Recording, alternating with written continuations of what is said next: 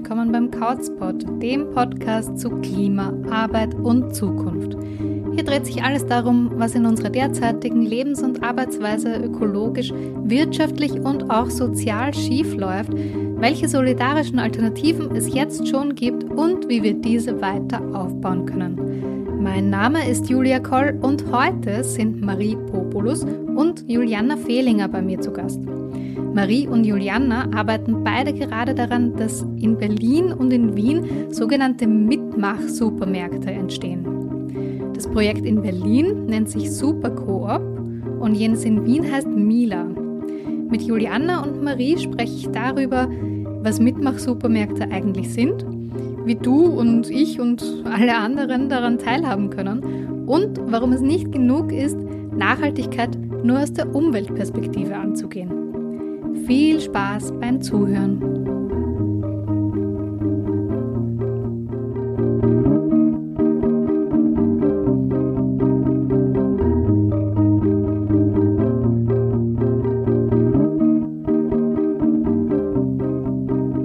Juliana Fehlinger und Marie Populus. Herzlich willkommen beim Couchpot. Danke, dass ihr euch die Zeit nehmt. Danke für die Einladung. Ja, wir freuen uns sehr. Als erstes bitte ich euch, dass ihr euch bei unseren Hörerinnen gleich selbst vorstellt. Also erklärt mir bitte mal, wer seid ihr und was macht ihr eigentlich? Ja, hallo, danke nochmal für die Einladung. Ich freue mich auch hier zu sein. Ich bin Marie. Ähm, ich bin Vorstandsmitglied von der Supercorp Berlin äh, EG. Die Supercorp ist eine Verbrauchergenossenschaft. Und äh, genau, ich bin für die Beschaffung und die Nachhaltigkeit äh, zuständig. Ich habe eigentlich einen, einen Hintergrund in Bewertung und in Umweltwissenschaften, äh, überhaupt nicht im Retail. Wohne in Berlin schon seit zehn Jahren und arbeite in dem Projekt seit zwei guten Jahren. Und ich bin die Juliana Fehlinger. Ich äh, bin die Opfer von Mila, dem Mitmach-Supermarkt in Wien. Äh, wir sind im Moment noch ein Verein und äh, planen eben auch eine Genossenschaft zu gründen, die dann der Träger der, der also sozusagen des Supermarkts sein soll.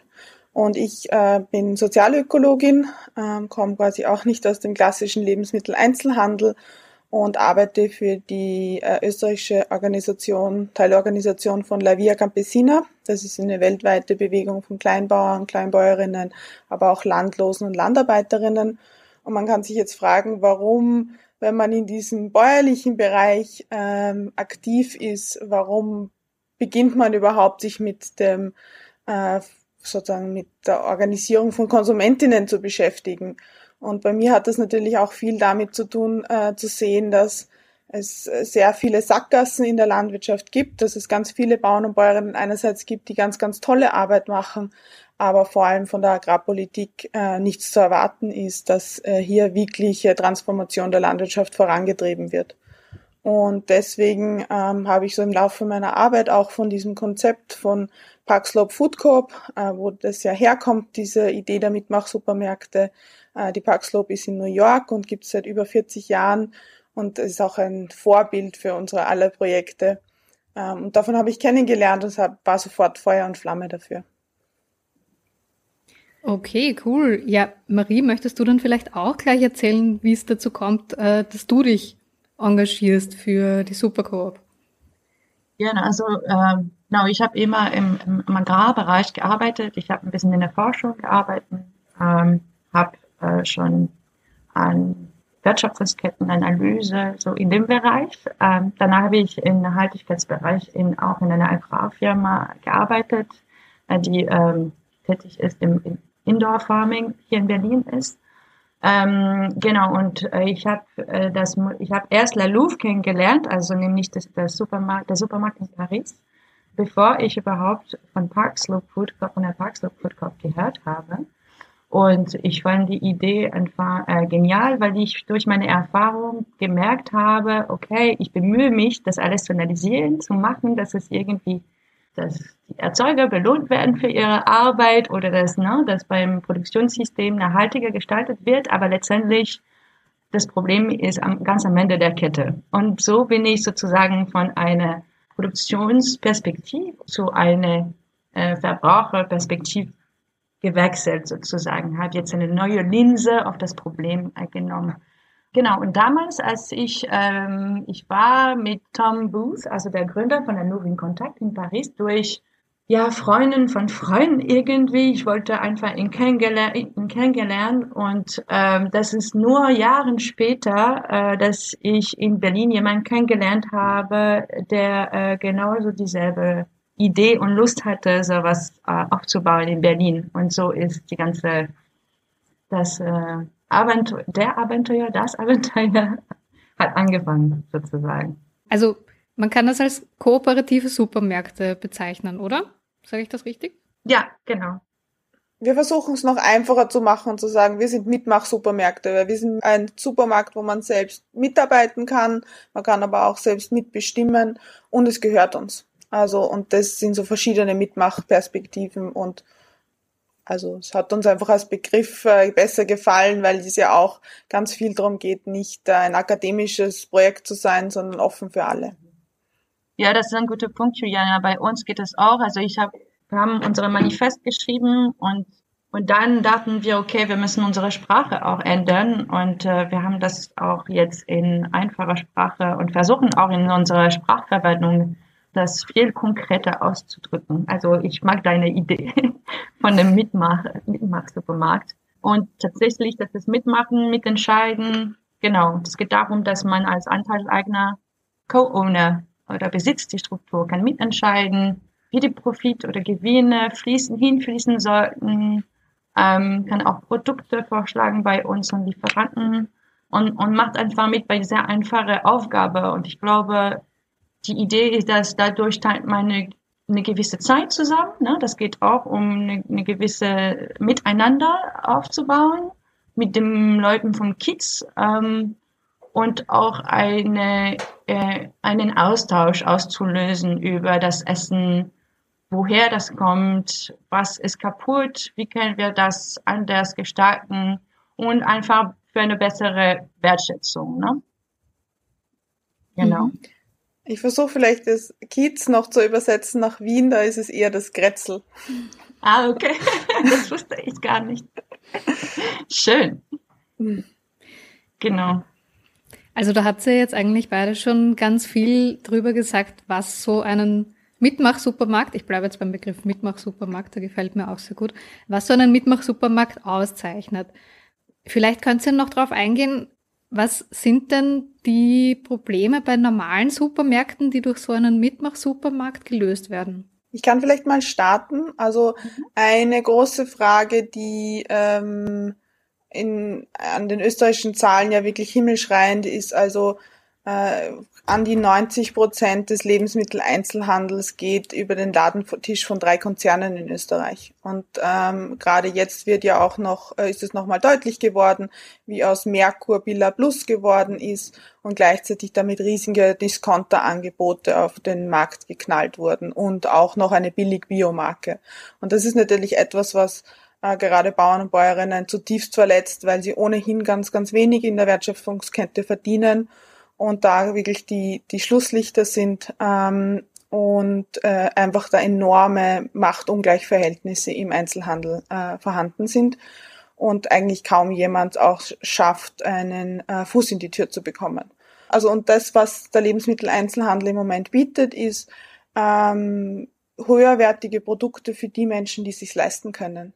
Und das ist etwas, wir reden ja nicht davon, dass es äh, einer elitären Gruppe da ähm, sozusagen möglich sein soll, ein gutes Leben zu führen, sondern wenn wir die, die großen gesellschaftlichen Krisen wie Klimawandel, auch soziale Ungleichverhältnisse, wie das enorme Artensterben, wenn wir diese Dinge in der Landwirtschaft schaffen wollen für die Zukunft, auch für unsere nächste Generation schaffen wollen, dann brauchen wir nicht die oberen 10 Prozent, sondern brauchen wir 80, 90 Prozent der Leute. Ja, ich, ich sehe das genauso ein. Also jetzt würde ich für das deutsche Markt sprechen.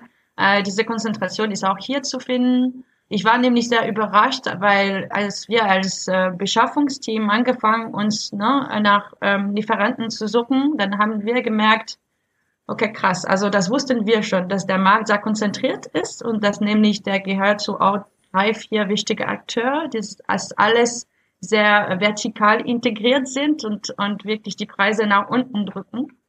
Aber das ist uns noch sehr, sehr klar äh, geworden, als wir versucht haben, auch mit manchen Akteuren in Kontakt zu treten und da haben auch schon geschlossene Türe gefunden.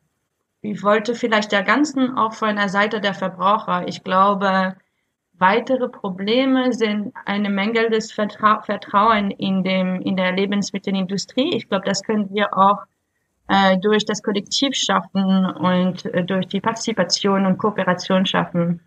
Weiterer Punkt ist für die Verbraucher, das nachhaltiges Konsumieren ist auch, wie du das gesagt hast, äh, Juliana, äh, eine Nische und das ist noch dazu sehr zeitaufwendig, überhaupt durchzublicken durch die unterschiedlichen Siegel, was ist einfach nur Greenwashing und was nicht und so weiter und so fort. Und für mich ist es auch noch sehr wichtig, ähm, weg von dieser Ideologie, Ideologie zu gehen um eine diverse Gemeinschaft, also das wäre nämlich das, das ist der Ideal, den wir versuchen, äh, wir versuchen so eine diverse Gemeinschaft aufzubauen, in der man auch sich austauschen kann und debattieren kann und nicht, dass die Veganer mit den Veganer bleiben und na, äh, viele Leute trauen sich überhaupt nicht in den in Bioverhandeln zu gehen, weil die fühlen sich überhaupt nicht angesprochen.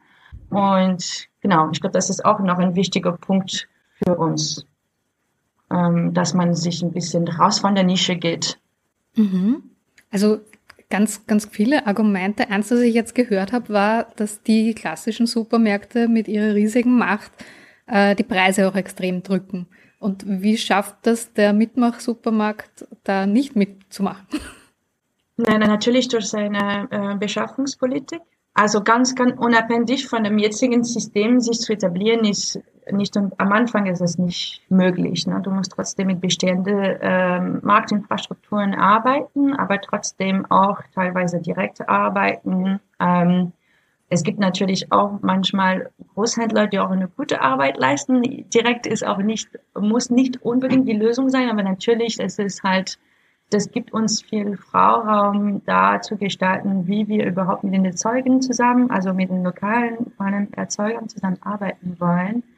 Weil dadurch man enthält auch die ganze, also natürlich das, das Vertrauen ist halt sehr wichtig, also überhaupt eine persönliche Bezug äh, zu den zu, zu, zu unseren Partnern zu haben und auch die ganze Information natürlich äh, über Herkunft und Produktionssysteme und auch noch weitere Kriterien manchmal.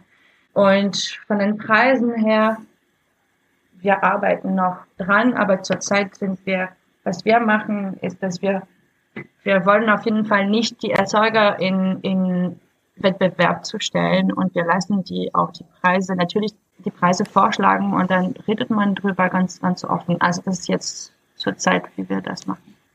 Uh, unser Schlüssel zum Erfolg, und das steckt ja auch schon im Namen Mitmach-Supermarkt, ist, dass wir äh, alle Mitglieder, die bei der Genossenschaft Mitglieder sind, müssen drei Stunden alle vier Wochen mitarbeiten. Also so machen es zumindest unsere Vorbilder. Äh, damit gibt's gute Erfahrungen, dass sich dann ähm, der Rohaufschlag, also das ist das, was man zwischen dem Einkauf von Produkten und dem Preis des, des Produkts dann im, im Regal kostet, eben den möglichst gering halten kann mhm. und äh, damit auch sehr hochwertige Produkte zu erschwinglichen Preisen anbieten kann. Und ähm, wenn man vergleicht äh, mit La Louve, äh, das ist eben das Projekt in Paris, oder mit der Paxlow Food Corp in New York, die schaffen es zum Teil, dass die Bioprodukte, also vor allem das Gemüse, gleich viel oder sogar weniger kostet als das konventionelle Gemüse nebenan. Und ich meine, das sind enorme Preisspannen, die äh, nach unten gehen. Und das Ziel ist dann aber eben auch nicht, also sozusagen, wenn äh, Mitglieder möglichst günstig da einkaufen wollen, dann können sie das tun, weil es eben auch konventionelle Discounterprodukte gibt. Aber das Ziel ist, dass ähm, der Warenkorb sich vor allem verschiebt. Also wenn man sich vorstellt, alle Einkaufswegelchen, die am Ende des Tages aus diesem Supermarkt hinausgeschoben werden, dann sind da drinnen einfach besser schmeckende Produkte mit höherer Qualität produziert, wo die Produzentinnen mehr verdienen, die unter ökologisch höheren Standards sind und all das zusammen soll sich eben verschieben. Aber es gibt keinen, niemand, der mit Zeigefinger dasteht und sagt, was ist denn das für ein falsches Produkt in deinem Einkaufswagen? Sondern da liegt auch die Freiheit und da ist auch eine gewisse Verhandlungsspielraum. Und äh, das ist eben auch ein wichtiger Faktor dafür, dass man nicht sozial ausschließend ist, weil man nicht sagt, hier kaufst du richtig ein, sondern hier darf jeder das einkaufen, was, was einem schmeckt. Absolut, das finde ich voll wichtig. Jetzt hast du schon die Arbeit der Mitglieder angesprochen. Wenn ich jetzt Mitglied bin, sagen wir mal bei Mila, fangen wir damit an, ähm, welche Arbeiten übernehme ich denn da? Also mache ich vielleicht auch in meiner Schicht immer das Gleiche, also sitze ich immer an der Kasse oder betreue ich immer die Regale? Wie, wie stellt ihr euch das vor? Also ich hoffe dir, das im Detail in zwei, drei Jahren beantworten zu können, wenn wir dann wirklich aufgesperrt haben. Im Moment sind wir ja in der Aufbauphase. Aber das, was wir eben von unseren Vorbildern lernen, ist, dass es gewisse Schichten gibt. Ähm, das heißt, es ist gewünscht, dass du alle vier Wochen immer am selben Wochentag deine Schicht machst und dann auch dasselbe arbeitest. Also zum Beispiel an der Kasse sitzen, Regale ein oder Regale einschlichten, äh, Nachbestellungen machen, weil das ja auch ähm, Arbeiten sind, wo man viel Wissen braucht und auch die Abläufe gut kennen muss. Und es ist auch so, wenn du eine Schicht verpasst, ist das total okay, du musst halt absagen, aber du musst dafür zwei Schichten, äh, zwei andere Schichten machen, weil eben die Kontinuität ähm, einen Wert hat und auch nur, wenn du wirklich deine Schichten machst, darfst du einkaufen.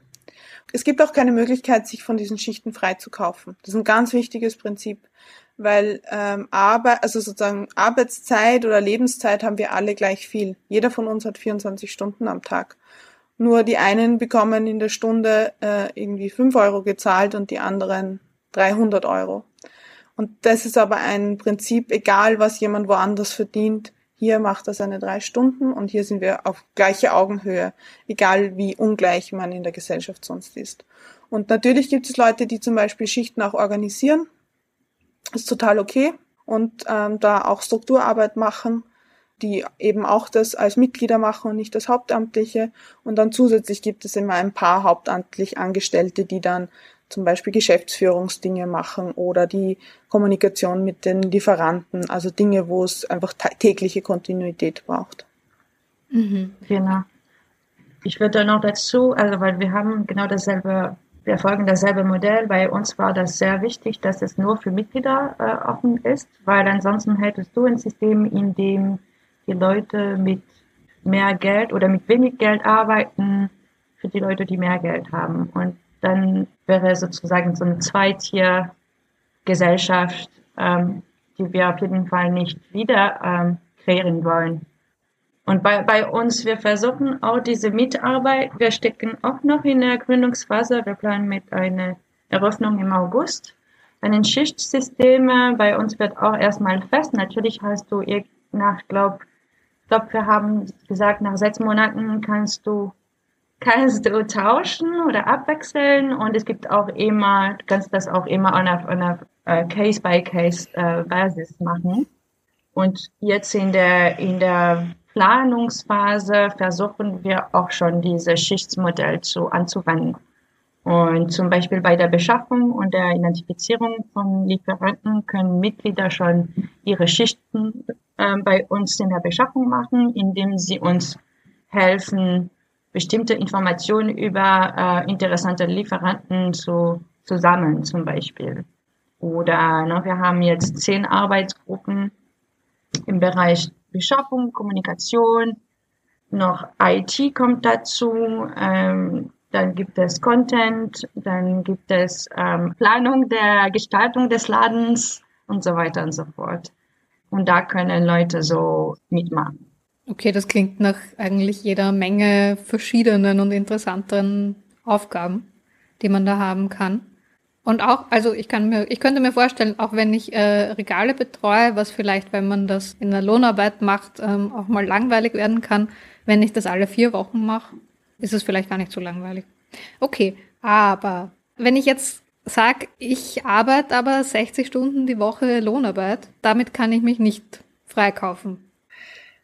Ja, ich meine, es gibt natürlich auch Ausnahmen. Also wenn jemand schwanger ist und ein Kind bekommt, dann muss die Person natürlich ein paar Monate keine Schichten übernehmen. Oder wenn man krank ist oder wenn man äh, nicht mehr die Kraft hat, wenn man alt wird, zum Beispiel Regale einzuschlichten, dann kann man einfach auch andere Aufgaben finden, wie zum Beispiel einen Artikel zu schreiben oder andere Dinge auch für die äh, Genossenschaft zu tun.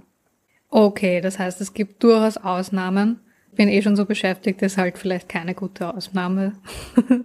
es ist natürlich schon möglich, dann auch die, die Schichten im Urlaub zu machen. Wenn man dabei sein möchte, dann kann man auch geblockt gewisse Schichten übernehmen. Das hat auch einen hohen Wert für die Genossenschaft. Und dann habe ich zum Beispiel ein halbes Jahr alle meine Schichten schon abgearbeitet. Wow, also das ist eigentlich eh sehr flexibel. Dann würde ich jetzt noch gern ein bisschen genauer auf die Strukturen eingehen. Also vielleicht, Marie, fangen wir mit dir an. Wie ist denn die Supercoop aufgebaut und wo steht sie jetzt gerade in der Gründungsphase? Was, was fehlt noch?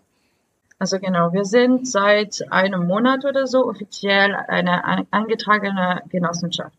Und hier, es gibt zwei Hauptorgane, also einmal der Vorstand wir sind vier äh, Vorstandsmitglied, also vier Frauen nämlich.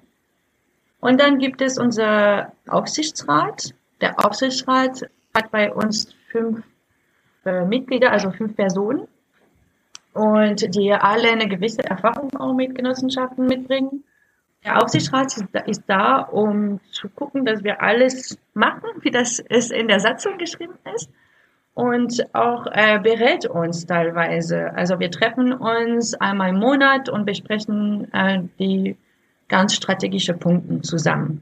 Und es funktioniert so, dass der Aufsichtsrat nominiert die Vorstandsmitglieder, die aber dann von den Mitgliedern äh, gewählt werden, jede zwei Jahre. Also ich bin jetzt Vorstandsmitglied für die nächsten zwei Jahre sozusagen.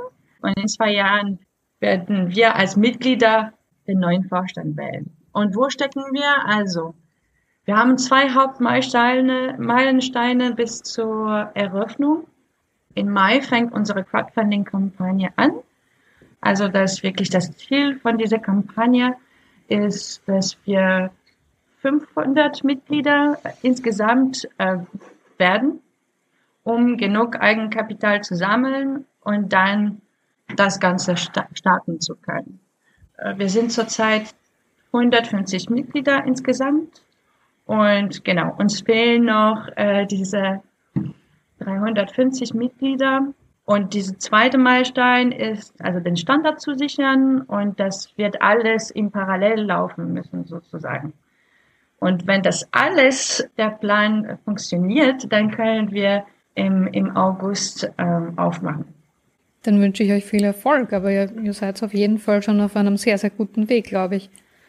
Ja, wir haben, wir haben tatsächlich die GLS, das ist hier eine sozial orientierte Bank, was ganz groß in, in Deutschland ist, der uns unterstützt.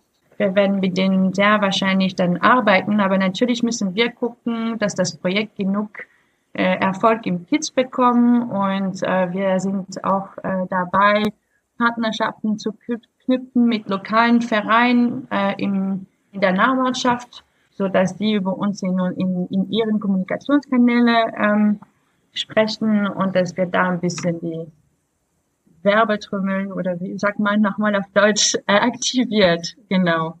Mhm. Und Juliana, wie ist das bei Mila? Wie, wie seid ihr strukturiert? Ist das genauso wie bei der Supercoop oder ein bisschen anders? Und wo steht ihr gerade in eurer Gründungsphase? Ja, also wir sind ähm, quasi zeitlich ein bisschen nach hinten versetzt zur Supercoop Berlin. Ähm, wir haben im Frühjahr 2020 gegründet, dann kam gleich mal Corona und hat uns mal ein bisschen ausgebremst.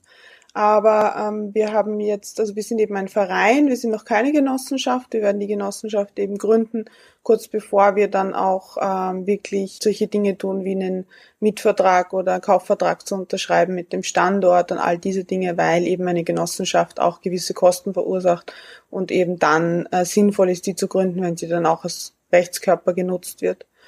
Und ähm, im Moment sind wir eben als Verein organisiert ähm, wir haben so äh, an die 200 Mitglieder aktuell und eben auch sehr viele Arbeitsgruppen, äh, die sehr ähnlich sind zu dem, was Marie jetzt äh, erzählt hat.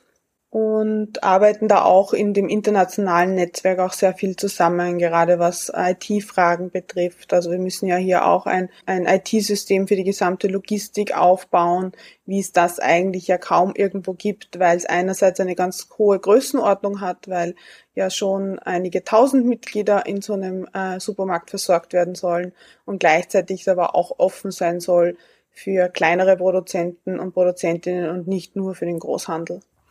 Und ähm, genau, an solchen Fragen arbeiten wir jetzt auch sehr intensiv. Wir suchen auch einen Standort in verschiedenen äh, Wiener Gemeindebezirken, versuchen eben jetzt auch zur Stadtverwaltung und so weiter auch Kontakte zu knüpfen, Förderungen auch aufzustellen. Also wir werden in weiteren Schritten auch Crowdfunding-Kampagnen starten. Und unser Ziel ist aber, äh, an die 3000 Mitglieder zu haben, bevor wir den Supermarkt aufsperren. Also unseren Supermarkt stellen wir uns in der Größenordnung vor wie so eine durchschnittliche Billa-Filiale. Das kann man sich vielleicht im Vergleich ganz gut vorstellen. Nur, dass wir halt einfach äh, durchaus einen größeren Lagerraum dafür brauchen, weil wir ja nicht, also das, was jetzt äh, die klassischen Supermärkte machen, ist ja Just-in-Time-Lieferung. Das heißt, da fährt dreimal am Tag der LKW vor und ist eigentlich quasi das Lager auf der Straße oder halt in den großen Logistikzentren. Das können wir natürlich nicht liefern, sondern wir brauchen eine gewisse Lagerhaltung auch vor Ort, die uns aber auch ermöglicht, dass wir eben lokalere Produzenten zu uns liefern und wir auch eben die, die Frische und die ähm, einfach auch andere Qualität der Produkte haben. Ja, wow, 3000 Mitglieder.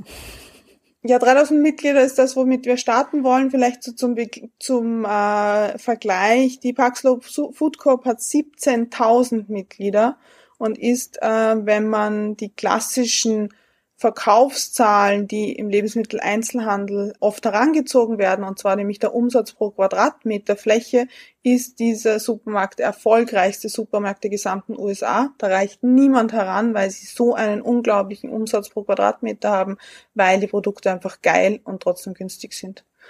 Der La Louvre in Paris hat jetzt an die 6000 Mitglieder.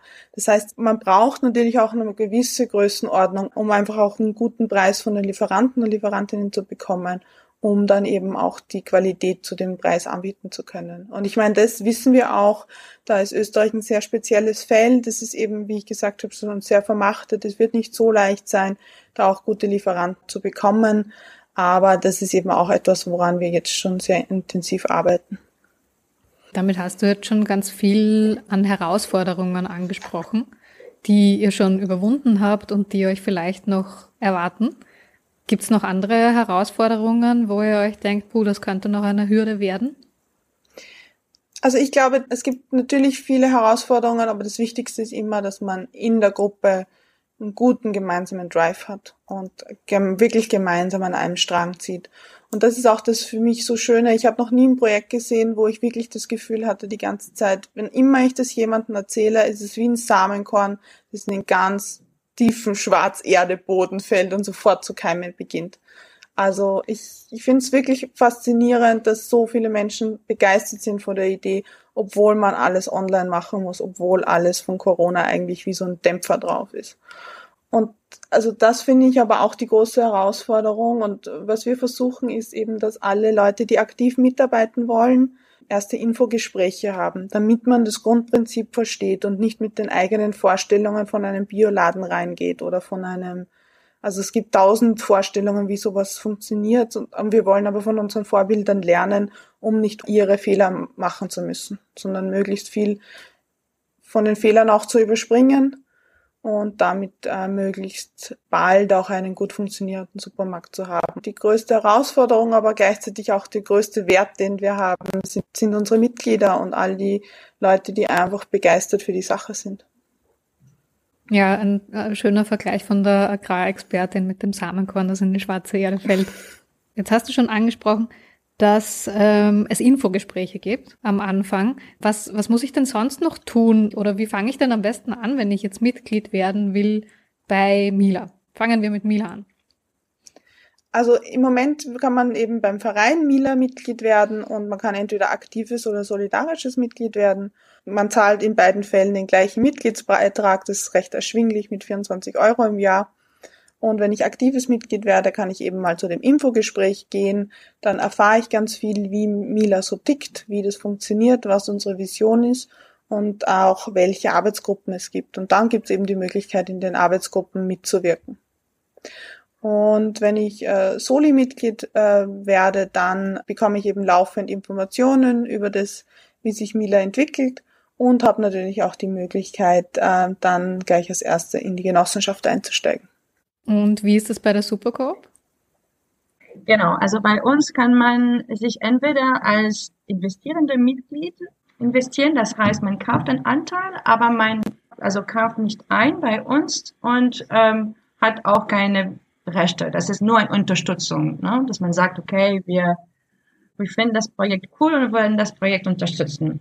Und wenn man normal Mitglied ist, dann äh, Zuvor kommt man zu einem ähm, Infosession auch bei uns. Die werden äh, wöchentlich organisiert. Alles äh, läuft natürlich gerade digital, was natürlich auch eine Herausforderung ist. Und das wird alles geklärt, äh, wie das Projekt läuft, wie man mitmachen kann, so weiter und so fort. Am, am Ende der Session kann man direkt Mitglied werden oder sich auf der Liste eintragen. Und wenn man sich dafür entscheidet, dann bezahlt man einmalig einen Anteil von 100 Euro, die man auch zurückbekommt, sobald man die Genossenschaft verlässt. Und das war's grundsätzlich. Und dann kann man sich auch in eine gewisse Arbeitsgruppe anmelden. Wir haben so sogenannte Plenum das sind so digitale Treffen, die wir monatlich organisieren, wo wir unterschiedliche Dinge besprechen und Entscheidungen ähm, gemeinsam treffen. Und da kann man auch vorstellen, wenn man eine Idee hat und die verbreiten möchte. Und kann ich als sogenanntes einfaches Mitglied bei allen Fragen mitentscheiden? Nee, es gibt sozusagen die politische Fragen, die man mitentscheidet. Also zum Beispiel die Beschaffungsleitlinien. Ne? Und die wurden von der Beschaffungsteam entworfen und vorgeschlagen und dann wurden die diskutiert und abgestimmt zusammen. Einerseits gibt es die politische Fragen und andererseits gibt es die rein betriebliche Fragen. Diese betriebliche Fragen sind äh, eher von der Angestellten und vom Vorstand zu entscheiden. Diesen rein rein Business-Fragen sozusagen äh, zum Beispiel Standort oder Produktaufschlagshöhe zum Beispiel ne, oder äh, wie hoch der, der Anteil sein sollte. Das sind alle äh, Entscheidungen, die wir als, als Vorstand getroffen haben. Und dann, wenn man zu einer Arbeitsgruppe gehört, man kann auch selbst entscheiden überhaupt, wie wir die Dinge machen wollen. Also das Ziel wurde dann kollektiv entschieden, aber dann, wie wir das uns als Gruppe organisiert, gehört uns. Juliana, ist das bei euch auch so geplant? Also ich finde, ein Prinzip ist so wichtig zu verstehen. Ich äh, zitiere da jetzt Tom Booth, das ist eben der Gründer von La Louve. Der hat eben selbst Slope Food Corp sehr minutiös studiert und nach diesem Bauprinzip dann La Louve gegründet in Paris. Und er sagt immer, wir sind eine offene Bibliothek und kein geschlossener Club also wir sind eben nicht ein Club von denen, die richtig einkaufen, sondern wir sind eine offene Bibliothek und da gibt es äh, eine Bandbreite an Dingen, die man kaufen kann, so wie es in einer öffentlichen Bibliothek äh, sowohl den Karl May als auch den äh, Asterix, als auch einen Bollywood-Film, als auch Goethe gibt. Das hat alles Platz das sind zum Beispiel so Grundprinzipien. Da kann natürlich nicht jedes Mitglied äh, kommen und sagen, ich bin jetzt dagegen, dass wir Coca-Cola verkaufen. Weil äh, man kann jederzeit eine Infokampagne machen, warum Coca-Cola scheiße ist. Ist total okay. Man kann versuchen, Leute zu überzeugen. Vielleicht schafft man es, so viele Menschen davon zu überzeugen, dass das keine gute Idee ist, dieses Produkt zu kaufen, dass es so wenige Leute kaufen, dann, dass wir sie wieder aus dem Warensortiment nehmen, weil es quasi nur Platz im Regal verstellt. Aber also das sind so Grundprinzipien, die wir nicht ändern, sondern die wir als das Erfolgsrezept verstehen. Und dann gibt es natürlich ganz viele andere Fragen. Wir beginnen uns die Frage zu stellen, die Standortauswahl, wird es eine Entscheidung der Mitgliederversammlung sein oder wird es eine Entscheidung des Vorstands sein? Das sind wir zum Beispiel noch nicht so klar, ähm, weil wir einfach noch nicht so weit im Prozess sind. Aber diese Frage haben wir uns schon gestellt. Eine weitere Frage, die ich habe. Es ist schon jetzt einige Male das Wort Genossenschaft gefallen. Supercoop ist jetzt schon eine Genossenschaft und äh, Mila strebt an, eine Genossenschaft zu werden. Warum ist das das richtige Modell für euch? Ja, wir haben auch lang darüber intern diskutiert, ne, weil das ist schon ein sehr aufwendiger Prozess. Aber das ist letztendlich die einzige legale Struktur, die richtig eine demokratische Entscheidungsfindung anbietet. Und äh, uns war auch wichtig, bei einer Genossenschaft funktioniert das so, dass es eine, eine Stimme pro Person. Das heißt, egal wie viele Anteile du kaufst, hast du immer noch nur eine Stimme. Und das war uns sehr, sehr wichtig. Und wir haben ein bisschen recherchiert, wie können wir überhaupt diese Prinzipien vielleicht in eine etwas leichtere legale Struktur so einzubeziehen. Aber wir haben keine bessere Struktur gefunden. Was ich dazu sagen will, es ist natürlich sehr aufwendig, nicht nur bei der Gründung und Registrierung, als auch bei der Protokollierung. Also eine, die schöne Seite davon ist, dass alles sehr transparent gelegt ist.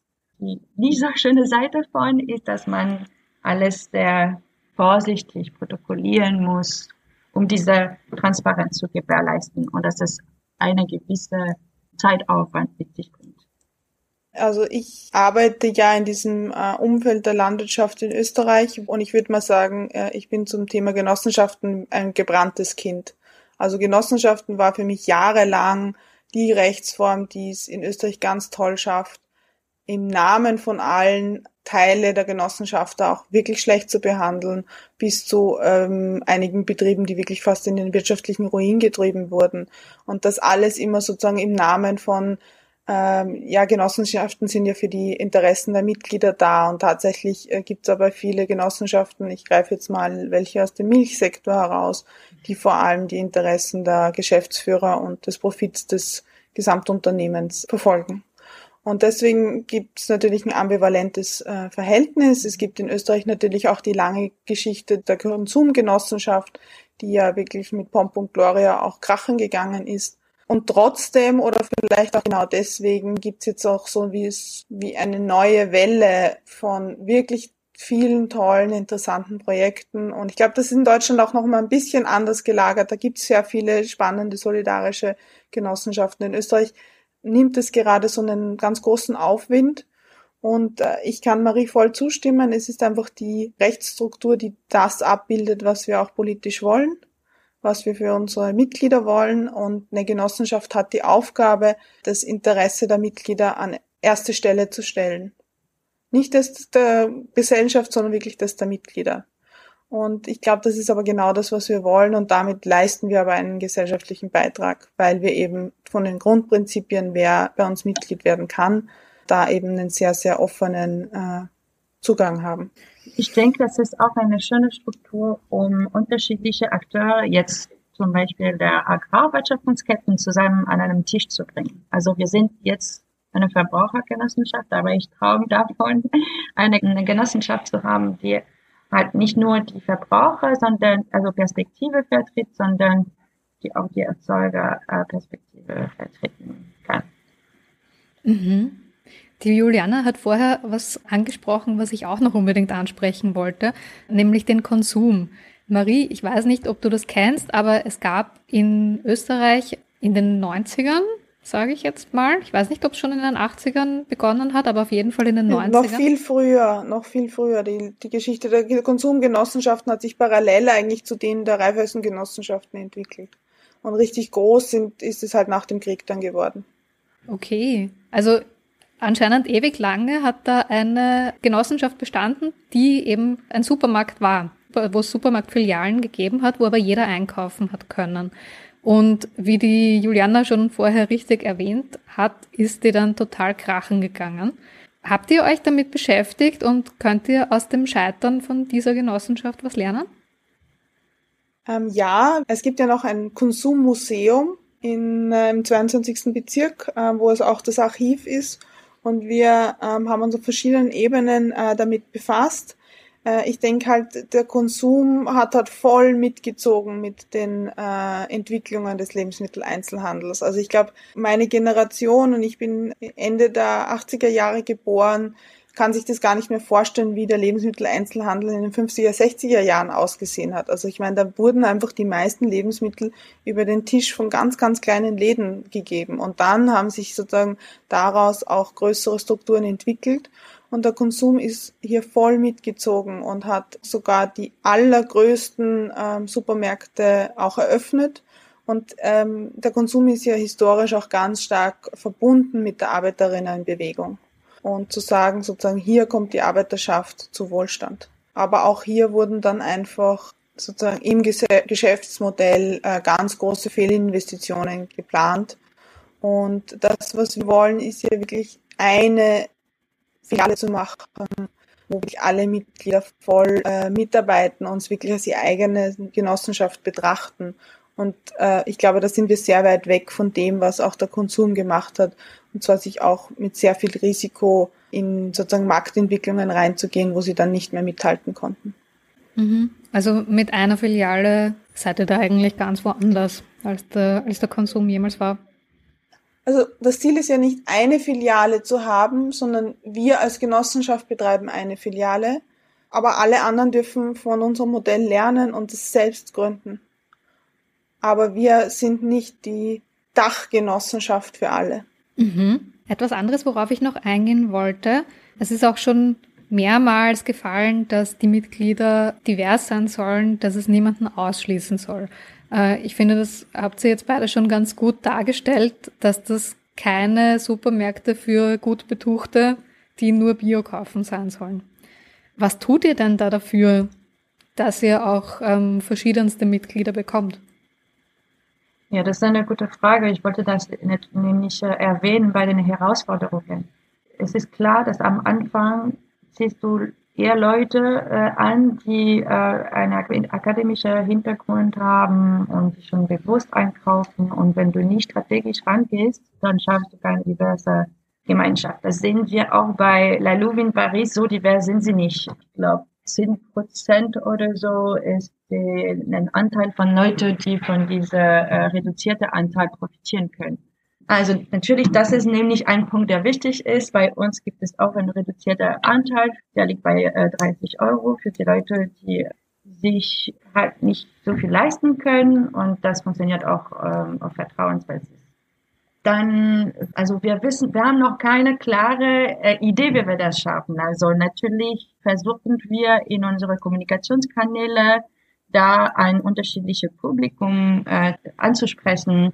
Zum Beispiel, wir sind in Kontakt mit dem äh, mit Jens Samba. Ähm, Jens Samba ist ein bekannter Verein in Deu deutschlandweit der Sensibilisierung von jungen türkischen Familien oder Leuten mit türkischen äh, Hintergrund, wie kann man ein nachhaltiges Leben leben. Und äh, die machen viele äh, Aufklärungsarbeit und so weiter und so fort. Und mit denen sind wir ins Gespräch zu gucken, wie können wir zusammenarbeiten, da Wedding, wo wir unser zukünftiger Standort ist, äh, sehr auch geprägt von unterschiedlichen Kulturen ist. Also sowohl die türkische als auch afrikanische und teilweise auch asiatische Kultur. Dann gibt es auch die ganze, auch selbst als Französin habe ich eine andere Esskultur als äh, ihr als Österreicherin. Äh, genau. Und die, die Sprache ne, ist auch ein großes Thema, das mir gerade eingefallen ist, dass man versucht, keine akademischen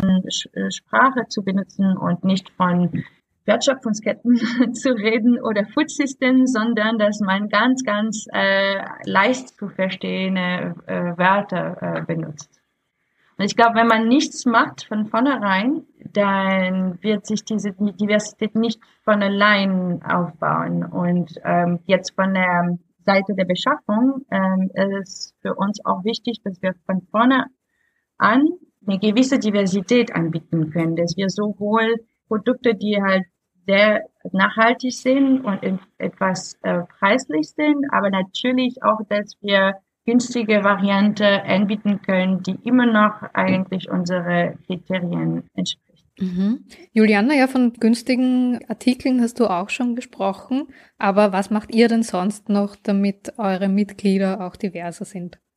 Ich kann mich mal bei ganz vielen Punkten bei Marie anschließen. Also auch für uns ist natürlich nicht leicht. Wir sind auch in der Aufbauphase. Wir können jetzt gerade an konkreten Nutzen noch nicht so viel anbieten. Ne? Also uns ist auch klar, dass Diversität auch nochmal in verschiedenen Phasen im Projekt unterschiedliche Bedeutung hat. Wir planen jetzt zum Beispiel einen Minimarkt, also sowas wie einen Vorbetrieb, um eben wirklich ins Kretzel zu kommen und da Leute auch anzusprechen, die einfach vorbeilaufen am Laden oder am Geschäft. Also das ist auch eine so eine Möglichkeit, wenn man zum Beispiel im zehnten Bezirk ist, in einem türkischen Viertel, einfach Leute anzusprechen, die man sonst nie äh, für sozusagen in anderen Veranstaltungen, in denen wir auftreten oder in Zeitschriften, in denen wir schreiben, also diese Leute nie erreichen würden.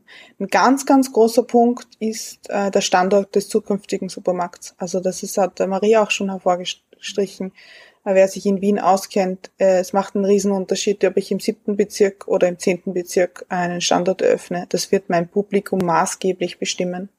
Und äh, zum Beispiel in unseren Standortkriterien für das, was wir suchen, ist das sehr, sehr tief verankert. Und das, was wir halt sehen, ist auch, glaube ich, dass es die, immer die Mischung braucht. Also ich finde, nie, niemand ist böse, der akademisch gebildet ist, in, sich in so einem Projekt engagiert. Ich meine, äh, ohne, ohne den Menschen wird es so ein Projekt nie geben. Aber es braucht so beides und ich finde, diese Augenhöhe ist das Wichtige. Niemand ist besser oder schlechter, weil er aus einem anderen so sozialen Milieu kommt und anderen Erfahrungshintergrund hat. Großer ähm, Punkt, den Marie schon angesprochen hat, ist die Sprache. Also einfach äh, einerseits die einfache Sprache, aber auch das Übersetzen in andere Sprachen. Das hätten wir uns am Anfang gleich vorgenommen, die Webseite auch in Türkisch und BKS anzubieten. Wir sind bis jetzt noch daran gescheitert, aber wir werden äh, weiter fest daran arbeiten.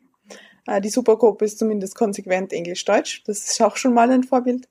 Ähm, ich glaube aber auch, es geht um auch dieses Spannungsverhältnis in der bildlichen Sprache, also in, in dem, wie das Logo gestaltet ist, wie die Ausstattung des Ladens ist. Natürlich versucht es eine gewisse Wertigkeit zu vermitteln, aber es muss auch eine gewisse Trashigkeit ähm, vermitteln. Also wenn ich mir einen Supermarktprospekt ansehe mit Diskontpreisen, dann sind das grelle Farben, das Pop, das ist, ähm, das macht diesen billigen Anschein. Und ähm, ich glaube, das ist auch so dieser Teil, den wir nicht vergessen dürfen. Eben ein, ein wichtiger Punkt ist auch noch, wie wir unsere Arbeitsstrukturen gestalten. Also sind die so, dass Leute da Lust haben mitzumachen und, und fühlen sich eingeladen. Und, und auch wen spricht man an? Marie hat das auch schon gesagt. Also mit welchen Gruppen arbeitet man zusammen? Ist man auch bereit, mal mit konfessionellen Gruppen aus unterschiedlichen Kontexten zu arbeiten?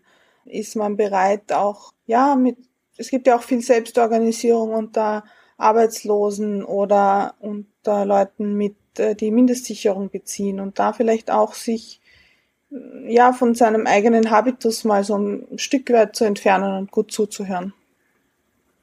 Und also ich stimme auch voll zu, alles, was du gesagt hast, Juliane. Ähm bei uns ist nämlich auch äh, Übersetzung groß auf die Agenda. Wir haben das noch nicht äh, auch nicht geschafft in Türkischen und äh, wir haben auch nicht so viele türkischen Mitglieder bei uns. Aber was wir versuchen zu machen, ist bei der Beschaffung so sogenannte Produktambassador mit zu, einzubeziehen sozusagen, die mit sich eine bestimmte Leidenschaft oder Wissen äh, bringen über ähm, okay, Brot zum Beispiel oder türkische Produkte. Ich habe das ganz groß auf der Agenda, dass ich jemanden finde, der auch bereit ist, das, das Sortiment mitzugestalten, weil ich selbst überhaupt nicht in der Lage bin zu wissen, was, welche Produkte sind für die türkische Communität halt wichtig. Und ich glaube, das muss, muss man das auch in, in Betracht ziehen dass man auch eine, eine, eine gewisse Nutzen für die zukünftige Mitglieder aus diverse Community aufbaut. Und ich finde, das ist halt auch das Schöne. Das ist so super geil an einem Supermarkt. Also ganz ehrlich, ganz viel kulturelle Kommunikation läuft doch über Essen. Also ich, ich, es, es gibt doch kein Feld, das so positiv aufgeladen ist wie, wie Essen. Also jeder liebt irgendwie sich mal durch eine syrische Küche, durch eine türkische Küche, durch eine vietnamesische Küche zu kosten. Und das überwindet ja auch ganz viel Animositäten, die wir gegeneinander haben. Die sind komisch, weil die verstehe ich nicht, weil die reden so komisch oder die äh, verhalten sich anders, weil weil man irgendwelche Ideen hat, dass sie äh, böse sind zu Frauen oder ich, also es gibt ja tausend äh, Vorurteile und aber über Essen ist wirklich so ein, eine Sphäre, wo man einfach über den Genuss Menschen auch verbinden kann.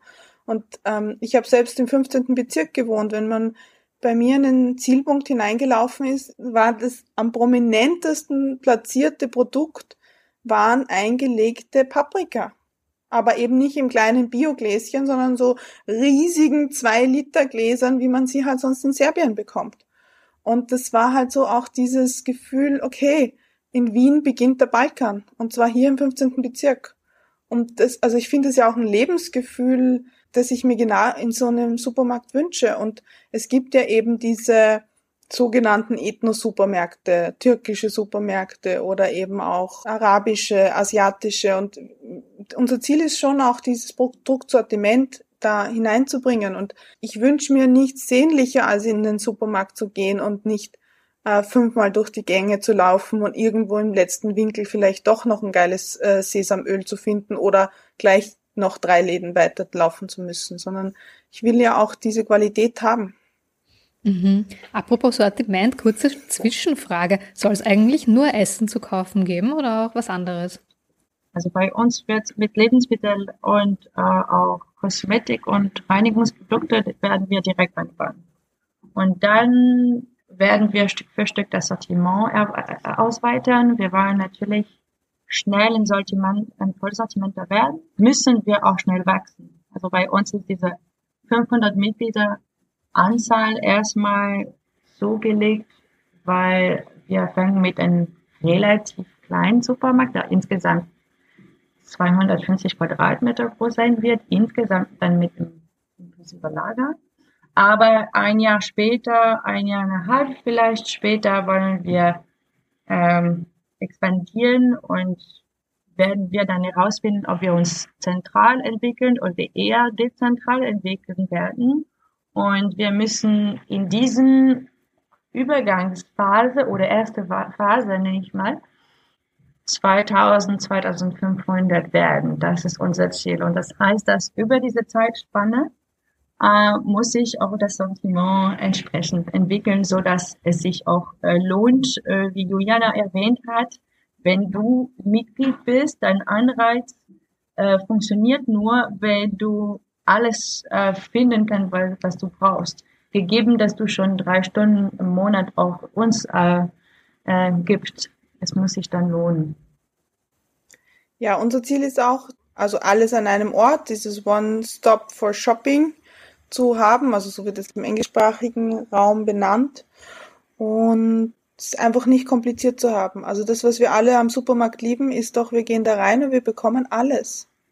Wir müssen nicht vom Marktstand zu Marktstand, was, ich meine, ich liebe Bauernmärkte, äh, oder in der Food Coop dann irgendwie so 50 Prozent des Gemüses und supergeile bäuerliche Produkte holen, aber dann trotzdem für Klopapier und andere Produkte noch in den Supermarkt gehen. Und das ist das, was wir vermeiden wollen, weil wir auch sagen, hey, auch wenn jemand eine Klopapierrolle oder andere Hygieneprodukte kauft, die vielleicht überhaupt keine tollen Standards haben, aber das Geld bleibt trotzdem bei uns und geht nicht in den Konzern. Und das dient dann wieder dem, dem Wohl von allen. Ich glaube auch, ich glaube, es gibt so Produkte, die von Anfang an wichtig sind. Genauso wie Babynährung. Wir hatten gestern mal ein Gespräch mit dem Vorstand darüber, sollten wir mit Babynährung äh, anfangen oder nicht. Und wir haben uns dafür entschieden, weil nämlich es gibt in dem Kids, also Entschuldigung, innerhalb der Nachbarschaft ganz viele äh, Mütter, also und Väter, also Familie und die sich auch viele Sorgen machen über die Ernährung ihrer Kinder und wir dachten, okay, das ist halt wichtig, inklusiv auch hinsichtlich dieser Familie äh, von Anfang an zu sein und dass man direkt eine bestimmte Diversität im Sortiment hat, vielleicht nicht so viele Alternative von, ne, das kann man nachbauen, aber dass man so äh, vom Anfang an mit einem relativ breites Angebot anfängt, ist wichtig. Mhm. Also auch eigentlich eine, total wichtige Frage, das Sortiment und was es schon alles gibt am Anfang und wie man das ausbauen kann. Ich wollte nochmal kurz zurückgehen, weil ich das sehr wichtig und spannend fand, dass ihr beide gesagt habt, es ist ja total wichtig, das einfach auch in anderen Sprachen zu verbreiten, dass es das gibt. Und da wollte ich nur fragen, fehlt es euch da an Menschen, die das übersetzen? Zum Beispiel auf Bosnisch, Kroatisch, Serbisch oder auf Türkisch? Durchaus. Okay, dann ist das jetzt hier ein Aufruf für alle, die das hören und vielleicht diese Sprache sprechen und sich das zutrauen. Ähm, die können sich ja bestimmt bei euch melden, oder? Auf jeden Fall. Also, wenn man auch Interesse hat, äh, uns in Berlin zu besuchen, auf jeden Fall. Ja, wir freuen uns einfach, ähm, weil ich glaube, Sprache bringt auch ähm, nochmal einen anderen Blick auf die Dinge. Na? Also wir benennen auch ähm, gewisse Dinge auf eine gewisse Weise und wenn man es versucht zu übersetzen, merkt man auf einmal, hm, das funktioniert hier aber nicht. Ja, absolut. Auch noch eine Frage zur Diversität. Die Marie hat angesprochen, dass La Louvre, was ein Vorbild von euch ist, eigentlich zum Beispiel gar nicht so divers ist. Bei diesen Vorbildern, die es jetzt in Frankreich und New York schon gibt, was hat euch denn da besonders inspiriert? Aber auf der anderen Seite auch, was wollt ihr vielleicht anders machen als die? Also, mich persönlich, mein Treiber ist da, dass man versucht mal diese Agrarwertschöpfungsketten fairer oder gerechter zu gestalten. Was mich inspiriert hat, ist wirklich, dass man nicht nur über Nachhaltigkeit spricht, aber auch von sozialer Gerechtigkeit. Und ich glaube, das ist wirklich diese Kupplung, also die mir wirklich am Herz liegt, weil letztendlich, wenn wir nur ähm, die Nachhaltigkeit aus der Umweltperspektive nur angeht, dann scheitert es. Und das war für mich wirklich die große Inspiration da, dass man wirklich nicht dogmatisch rangehen sollte, um, um, um einen kollektiven Impact zu haben. Was wir aber versuchen, ein bisschen anders zu gestalten, ist wirklich dieser partizipative Ansatz. Da muss man natürlich auch eine, eine gute Miete finden zwischen die Aufwand und also ne, was möglich ist und was was es auch wünschbar überhaupt ist. Welche Partizipationsniveau braucht man überhaupt? Und ja, wir sind dabei, wir probieren es, gucken, was funktioniert, was nicht. Und ich glaube, die wirklich die Schönheit oder von dem oder die Kraft von dem Modell liegt daran, dass ähm, ja, wir können immer wieder ganz offen sprechen und kommunizieren mit der, mit der Gemeinschaft. Und das ist wirklich, was uns verstärkt. Und wir können Sachen probieren, wir können scheitern, wir können wiederholen. Und genau, das ist, was mich persönlich inspiriert, ist, wie kann ich einen Supermarkt entwickeln, der wirklich die Essenspräferenzen von seinen Mitgliedern äh, reflektiert, also widerspielt. Und äh, dass man wirklich so eine routinierte Struktur von Feedback erstellt. Das ist, was wir versuchen, ein bisschen anders als, als Lalou vielleicht versuchen. Ähm, ich kann da vielleicht nicht so im Detail antworten wie Marie, weil ich auch Lalou ähm, nicht so im Detail kenne, ne? sondern halt viel so von ihren Unterlagen und von dem, wie sie nach außen wirken ich würde es jetzt auch fast überheblich finden, wir sind noch total in der Gründungsphase, jetzt schon zu behaupten, wir würden irgendwas besser machen können. Ich wäre sehr froh, wenn wir es so gut machen wie Sie. Äh, das ist mein Ziel. Und gleichzeitig glaube ich aber, dass wir Dinge einfach anders machen müssen. Wir sind in einem anderen Kontext. Also ich glaube, dass der Wert von Lebensmitteln auch in Frankreich nochmal anders ist, ähm, als das im deutschsprachigen Raum üblich ist. Gleichzeitig glaube ich auch, dass Berlin andere Voraussetzungen hat als Wien. Also wenn man in Österreich in den Supermarkt äh, reingeht, weiß man, dass man einfach sehr viel mehr Geld an der Ladenkasse lässt für die gleichen Produkte und aber gleichzeitig es auch üblich ist, äh, höherwertige Produkte zu bekommen und zu kaufen. Also da gibt's alleine hier schon relativ große Unterschiede.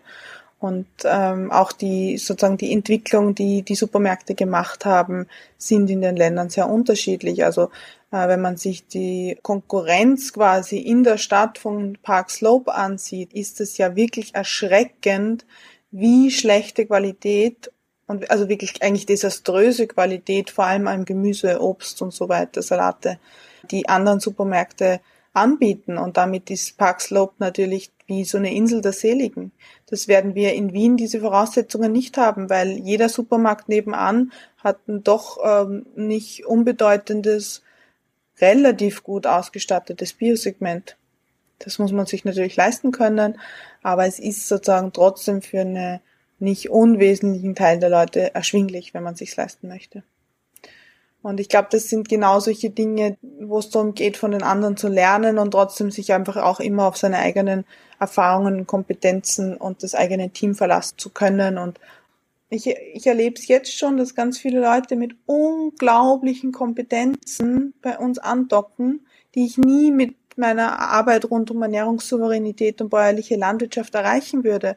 Aber auf einmal sitzen da Leute, die in der Logistik gearbeitet haben, die Betriebswirte sind und müssen sich mit mir unterhalten, äh, wie wir einen Businessplan entwickeln oder wie wir die Logistiksysteme entwickeln. Und ich lerne von denen, aber die lernen auch von mir. Und das finde ich halt das Wunder Wunderschöne an dem Projekt. Mhm. Wenn wir jetzt auf eine Makroebene zum Schluss noch gehen, ähm, Du hast es eigentlich eh schon gerade angesprochen. In unserer Gesellschaft ist ja fast alles auf Wirtschaftswachstum ausgerichtet. Eure Projekte sind das aber nicht. Können solche Mitmach-Supermärkte längerfristig existieren oder werden sie dann von den profitorientierten Supermarktketten doch wieder verdrängt werden? Also beides. Die Geschichte hat gezeigt, dass es äh, leider beides äh, geht. Ähm, die Parkslow Food Corp existiert seit über 40 Jahren und das natürlich halt für uns deswegen ein großes Vorbild. Genau, natürlich muss man das alles kontextualisieren. Zum Beispiel in Deutschland, es gab viele Genossenschaften, die einfach in den 70ern gekauft wurden von riesigen Strukturen. Selbst in Berlin gibt es die LPG und jeder denkt, das ist eine Genossenschaft, das ist eigentlich eine GmbH, ne? also eine kapitalistische äh, Firma. Also ich habe die Antwort nicht. Aber was ich sa heute sagen kann, ist, äh, dass man in der Satzung und Geschäftsordnung schon ein bisschen überlegen kann, wie kann ich eine bestimmte Vision über die Zeit am Leben halten? How can I align my practices? Also die Geschichte wird uns zeigen, was dann passiert. Also ich würde sagen, dieses Projekt ist ganz klar gegen diese klassischen Strukturen des Wirtschaftswachstums gerichtet und es eignet sich in seiner Grundstruktur nicht dafür, kapitalistisch durchsetzt zu werden, weil es eben gewisse Grundprinzipien hat. Zum Beispiel, dass jede Stunde gleich viel wert ist. Das widerspricht jeder kapitalistischen Logik, weil die macht immer uns Menschen unterschiedlich. Oder auch, dass wir nicht vorhaben, noch 20 Genossenschaften zu gründen. Wir haben nicht vor zu wachsen, sondern quasi es sollen mehr Genossenschaften werden. Es sollen auch mehr Standorte werden, aber nicht unter unserem Namen, sondern jeder muss sich in seinem Kretzel wieder selbst organisieren und sowas aufbauen. Also das Prinzip darf wachsen, aber nicht, nicht das eigene Unternehmen.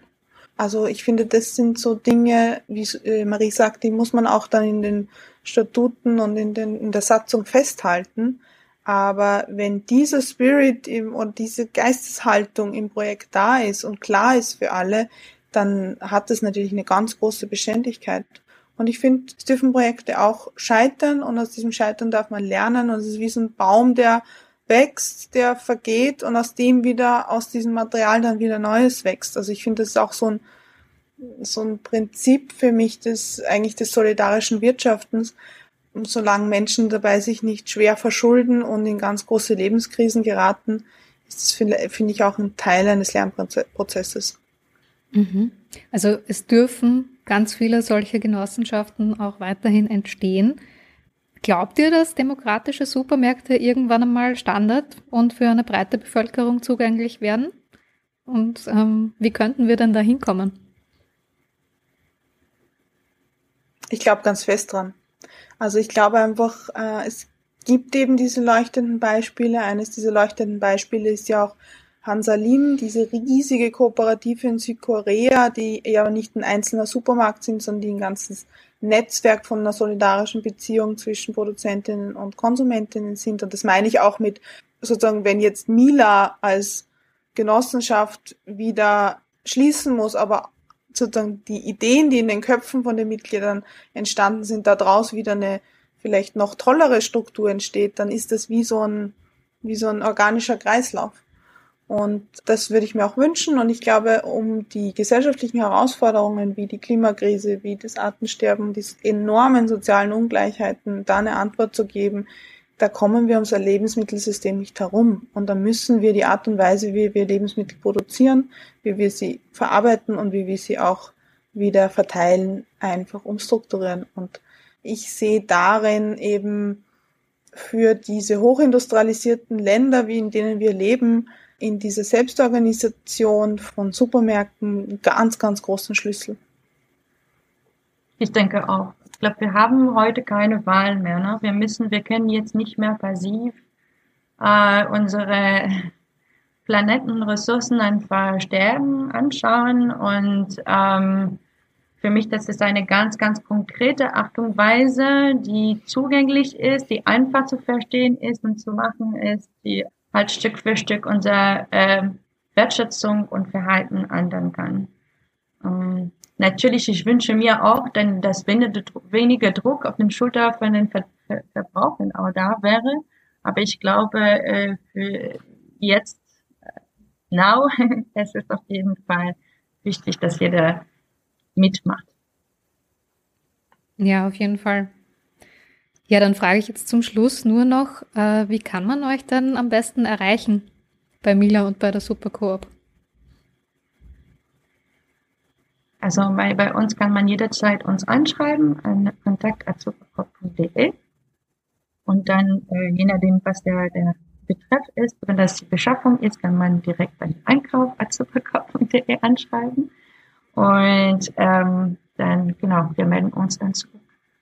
Oder kann man natürlich auch unsere Webseite äh, anschauen, www.supercop.de. Und jetzt in Mai wird unsere Crowdfunding-Kampagne äh, gelauncht. Also da kann man sich einfach an der Newsletter anmelden und man bekommt die ganze, die ganze Info zugeschickt. Ja, und Mila findet man äh, eben auch über unsere Webseite mila.wien, nicht .at, einfach nur .wien. Und ähm, da findet man mal grundsätzlich alle Infos. Man kann sich anmelden für die äh, Infogespräche. Es gibt natürlich da auch unseren Kontakt mitmachen at mila.wien äh, wo man uns natürlich auch jederzeit anschreiben kann. Und wer eben Lust hat, sich einzubringen, es gibt eben die Möglichkeit, erst dann mitzumachen, wenn es den Supermarkt gibt. Es gibt die Möglichkeit, sich jetzt schon einzubringen in den Aufbau von diesem Minimarkt, also dem Vorbetrieb, der hoffentlich im Herbst starten wird und natürlich in vielen anderen spannenden Arbeitsgruppen. Super. Ganz zum Schluss haben wir noch irgendwas vergessen, was ihr noch sagen wollt. Erstmal nicht. Ja, ich kann mich noch fürs Gespräch bedanken. Ich fand es war auch sehr spannend, so auch äh, von der Supercoop zu lernen, wie ähm, ja, wie wir sozusagen, ich glaube im Aufbau haben wir ein paar Dinge uns für andere, einen anderen Weg entschieden, aber ich glaube, das äh, Ziel ist sehr, sehr ähnlich und, und es ist um, einfach auch spannend zu sehen, wie läuft es in anderen Städten und was mir auch eben so gefällt, vielleicht kann ich das noch zum Schluss sagen, ist, dass es diese Idee ja in vielen Städten äh, Europas äh, Wurzeln geschlagen hat. Also ich glaube, in Frankreich gibt es schon an die 20, 30 ähm, Initiativen und Projekte in verschiedenen Städten. Es gibt eine, einen Supermarkt in Brüssel, der bereits eröffnet hat, und auch einen in Warschau. Und eben auch in Deutschland gibt es das in einigen Städten Initiativen und Gruppen, die sowas starten wollen. Und jetzt erreichen uns auch schon von den ersten österreichischen äh, Städten wie Innsbruck äh, Anfragen. Schön zu hören, das wusste ich noch nicht. Ich habe auch von äh, Bologna gehört und es gibt auch in Madrid eine. Ähm, in Frankreich ist die Landschaft an solchen Projekten sehr, sehr divers mittlerweile. Was man auch sieht, ist, dass es funktioniert auch in kleinere Städte. Also, und das ist halt das Spannende, ist halt das, das ist ein Modell, was noch eine gewisse Spielraum anbietet. Man kann das Modell dann wirklich an den lokalen Kontext, muss man sowieso adaptieren. Wir sind im deutschen Raum auch ziemlich äh, viel vernetzt und helfen uns wirklich einander. Und da wäre ich auch ganz, ganz gespannt, Julia, ich habe tausende Fragen an dich. äh, weil ich merke, wir sind sehr ähnlich und äh, trotzdem nehmen wir andere Wege, was ich total spannend finde. Und ich wünsche mir, dass es irgendwann mal ein Toolkit äh, geben wird, wo äh, ja jeder, der Interesse hat, so ein Projekt aufzubauen, einfach viel weniger Zeit und viel weniger Mittel braucht, um viele Leute zu inspirieren. Absolut, an dem arbeiten wir auch äh, perspektivisch. Schön. Ja dann, liebe Marie, liebe Juliana, danke für das Gespräch. Ja, danke für die Einladung.